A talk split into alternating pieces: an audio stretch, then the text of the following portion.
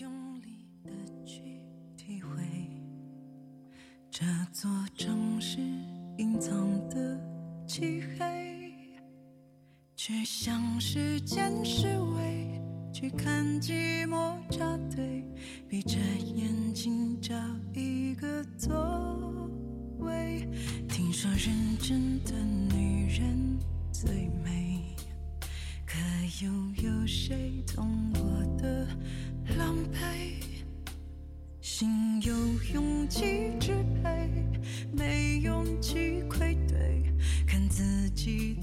的傻劲无言以对。别气馁，大家好，欢迎收听商业摄影聊聊天，我是老陆。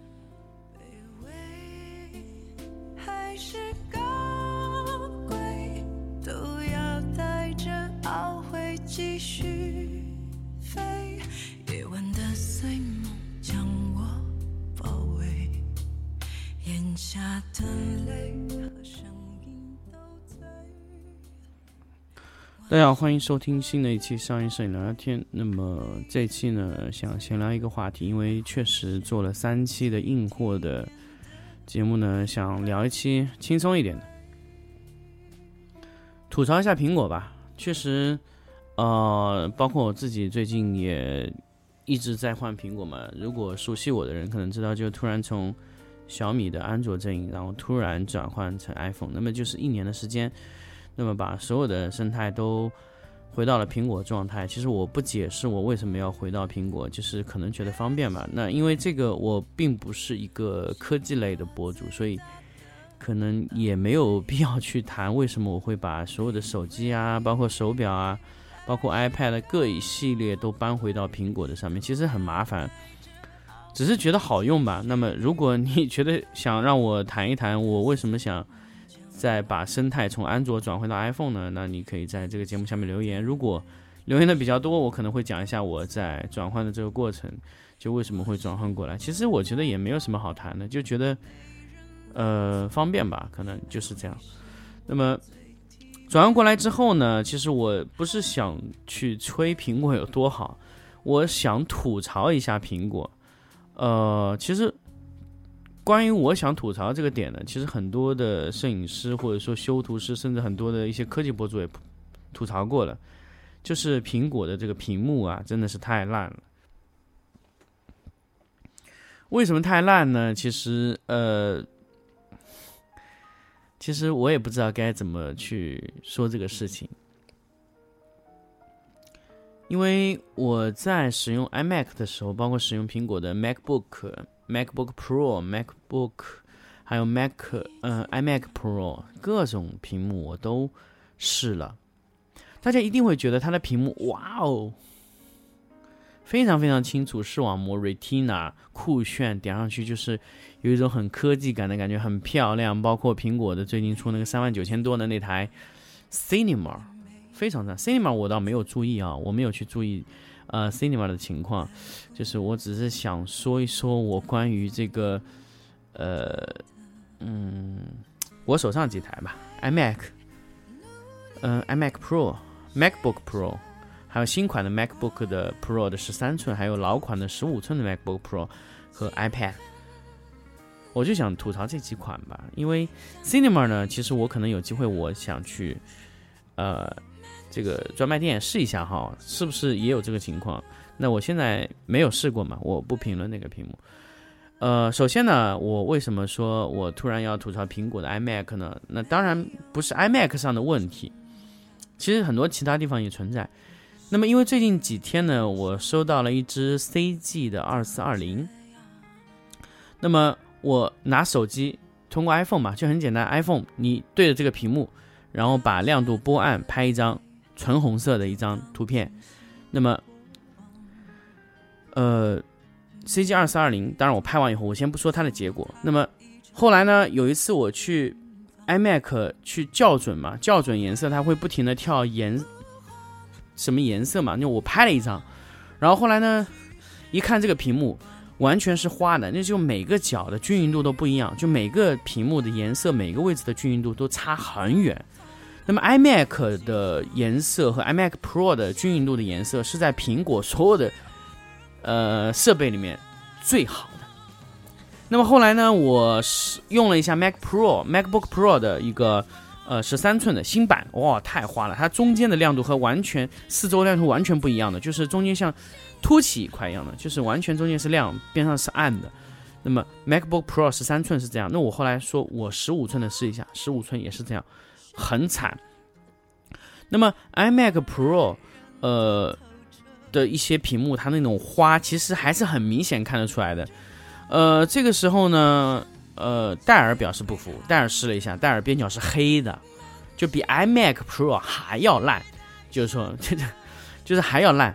那么这个时候呢，就是我又试了其其他几台戴尔，我真的不想说，我我是一个大概率的，因为我我我的工作室里面有很多的戴尔，那都是上一任的一个呃这个器材负责人去买的嘛，总共有六十台戴尔的 U 二七幺二 H，那我把所有的 U 二七二全部拍了一遍，全部是这样，全部是边角是黑的啊，那么。红色啊，我说的是红色。那么然后呢，我又试了一下它的小尺寸的二十三点几寸，也是一样，结果是一样的。呃，然后呢，就是我回来，就是因为我自己现在手上在用的是一台 CS 二四幺零。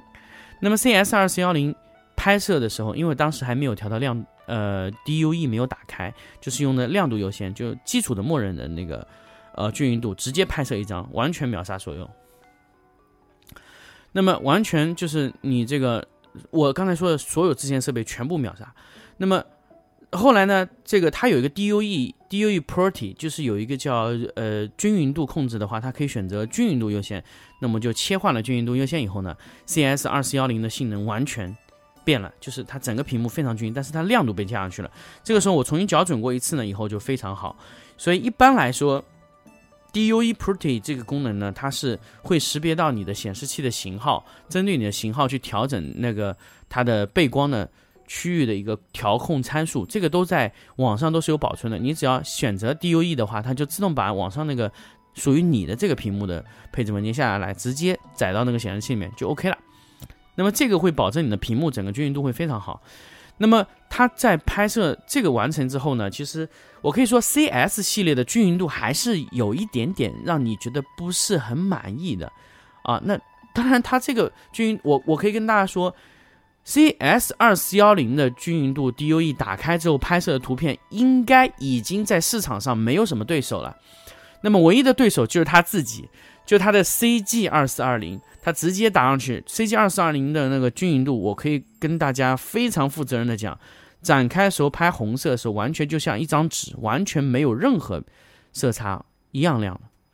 我拍那个屏幕的时候，我一直以为我拍的是一张纸，就是非常非常的均匀，光线非常均匀的一张红色，难以想象的均匀。那么，当然这个像要做到这种程度呢，其实也只有。呃，一卓可以做到，那其他品牌的屏幕，我觉得应该没必要试了，啊，应该就是这个样子，除非那个明基的 S W 二七幺可能有机会这么 P K 一下啊。明基是做了四十区的测试，那么其实呃，一卓在调整的时候也是四十区，完全没有问题，所以呃，大家可以想象吧，那如果你是专业的显示器，就要达到这种性能，那么呃，戴尔。我们就不说，那么戴尔其实没有什么好说，但是我只是想说，其实很多的摄影师都疯狂的吹嘘 iMac 这个东西，我觉得有那么一点点问题，因为苹果的屏幕真的做的有点糟糕，不管是 MacBook Pro、MacBook、iMac、iMac Pro，我觉得都是达不到我的要求的，都是达不到那个专业的性能要求的。所以，如果有一个人突然有一天跟你说 iMac 很好，或者说 iMac Pro 的屏幕很好，真的就是就一听吧，因为它的均匀度真的是很差。我跟大家说啊，这句话如果我放在六年前，Steve Jobs 还在的时候，那这句话是不成立的，因为 Steve Jobs 的时候在出厂验证均匀度的时候，在 iMac 它是专门有一个这么一个检测流程的，但是他在一到 Tim Cooker 的时候，他觉得这个会影响成本和工作效率，就直接取消了。就从此以后，苹果的屏幕和均匀度已经没有什么关系了，和色准也没有什么关系了。所以真的不是苹果不够不够好，而是现在的苹果不够好。我只想说这一点，就是说不要去信明苹果的屏幕有多好。我从来不关心苹果的屏幕多少多好，我只想知道苹果它还能用 Mac 系统稳定多久，有多少的 Mac 的控制能不被它开放出来。它能关闭多少 Mac 的接口？就是很简单，你因为现在苹果开放的东西实在太多了，所以让我们觉得特别特别的危险。我不知道苹果的 ICM 的这种封闭式管理还能持续多久。我觉得如果再下去，苹果为了让它的这个整个效果越来越漂亮，我觉得它的 iMac 的呃 Mac Mac 这个系统的 ICM 的封闭式管理，我觉得快被打破了。所以如果到那一天到来的时候，我觉得放弃 Mac 系统是很快的。一个选择，如果说苹果没有办法把这个事情封闭到像 Steve Jobs 这种状态的话，我觉得就会出现问题。像包括 iOS 的一些手机，像现在出的那些插件，我觉得我是特别特别不想升下一代的 iOS 系统，因为它那个手机整整的真的是碎。就是我从我的理解上来说，就是乱七八糟这些这些组件放在里面干嘛呢？乱七八糟，这个手机整的像个安卓一样。我觉得。苹果就应该干干净净的封闭，就是这些功能。我觉得对于一般的苹果用户来说，它也不需要这么花哨的功能。比如说 Sidebar 功能，比如说现在我们在用的一些电脑，因为都是新系统嘛，它有个叫 Sidebar 功能。那个 Sidebar 直接拉开来，那个功能有什么用呢？在呃，在手机上做 Siri 这种功能也移到了笔记本上面。我真的难以理解，手屏幕你会喊它干嘛呢？你不会喊它的呀。就是我觉得吐槽苹果真的吐槽很多，它就是乱七八糟的功能都加在那个电脑里面，也不关心这个电脑到底用不用得上，就是一定要换。还有另外一个就是苹果要把 ARM 的处理器用到它的笔记本上面，我我不知道这个后面会带来什么，但是我觉得对色彩管理，对于各种的硬件的维护都会出现问题。我觉得现在呃苹果我不知道它是创新乏力还是什么，它就是大杂烩。他就觉得有一些东西可能比本本来就是不能组合到一起，他也强行组合到一起。我觉得好像有点问题，尤其是 Mac 系统这两年的开发，我觉得对于我来说是非常非常不满意的。是这样的处理的方式，我觉得是比较糟糕的。那么对于我们这些专业的摄影师来说，可能会考虑到非常古老的苹果系统和古老的苹果电脑。我们现在还在用的有后机，真的是非常久的，二零零九年的后机还在用。为什么呢？因为由于苹果把火线接口取消了，所以我们必须留着这台电脑。我们本来想把那台电脑扔掉的，但是因为去掉了这个接口以后，呃，飞思的 P 六五就再也连不上了。还有啊，仙娜的七五 H 和仙娜八六 H 的后背再也用不上了，所以我们必须留着后机。由于 Tim Cook 的不停的去取消那些接口，导致我们这些老的设备根本就连不上了。很多人说，那你可以可以可以转接。我告诉大家，现在雷利三转雷利二的接口，再转火线八零零接口，这样转是不通的。你必须从雷利三直接转到那个火线八百，那么这种接口不存在。所以就这样吧。所以就我觉得苹果做了真的很多搞笑的事情，它强行让我们的一些周边的设备淘汰了。所以我们现在不好意思，只能买它的老版本的电脑。呃，像呃，二零一七年以前的电脑都还保留了雷电二接口，那么雷电二可以转接火线，那么这种方式还可以再继续用。除了这个方案之外，都已经没用了。好，关于吐槽 iMac 就到这里。那么吐槽其他的呢？我觉得可能也没有什么必要了。我觉得苹果这两年，呃，虽然说更新了这么多代系统，但是我不能说。它没有一个好的地方，它可能确实带来很多新的一些功能，比如说，呃，拓展屏幕啊这些功能，我觉得还是不错的。但是，呃，零碎的功能太多，所以我们希望，呃，我是一直是一个处于保守型的，我觉得很保守。就这个系统在不被艾斯利和各种的东西认可之前，我不升系统，就是那么简单。呃，我现在自己用的呃笔记本的系统是十点一。啊，十点一二，刚刚升完十点一二，我现在用的笔记本系统是十点一二，呃，我为什么会升到十点一二呢？我我以前是一直从十点六，然后慢慢升到十点七，然后隔了两年升的十点一零，然后再升的十点一二。哦，对我我隔的两年以后是直接换了一台电脑，那电脑装的时候就是十点一零。那么十点一零为什么升十点一二呢？就是因为连 QQ 音乐和 QQ 都没有没有软件了，所以才只能升到十点一二的。所以不然我就会一直保持在那个系统上。我就是这这么一个非常保守的人，因为我我觉得没有必要升上去。嗯，这就是我的想法，因为你盲目的去把系统升上去，会导致很多的系统它不兼容。所以我一直非常非常讨厌我的修图师，就是盲目的升系统。因为我有个修图师，他很喜欢升系统，就只要这个系统一发布，马上当天就升级。我说，那你升级升上去以后，你的软件怎么办呢？他当天升上去有六个软件不能使用，结果当天升完以后，马上倒回老版本。好，我们现在，对 iMac 这个修图师的修图电脑的要求就是，系统出来两年以后再升级。啊，我们就是用两年以前的系统就可以了，因为这个时候的系统所有的更新度啊，包括软件的，呃，叫什么软件的这个匹配度都是最好的，包括各种的 S 力啊配合的都是最好的。那么你你你一年升级，我可以保证你有一部分软件要再等半年才可以使用，但是两年也就是可以的，啊。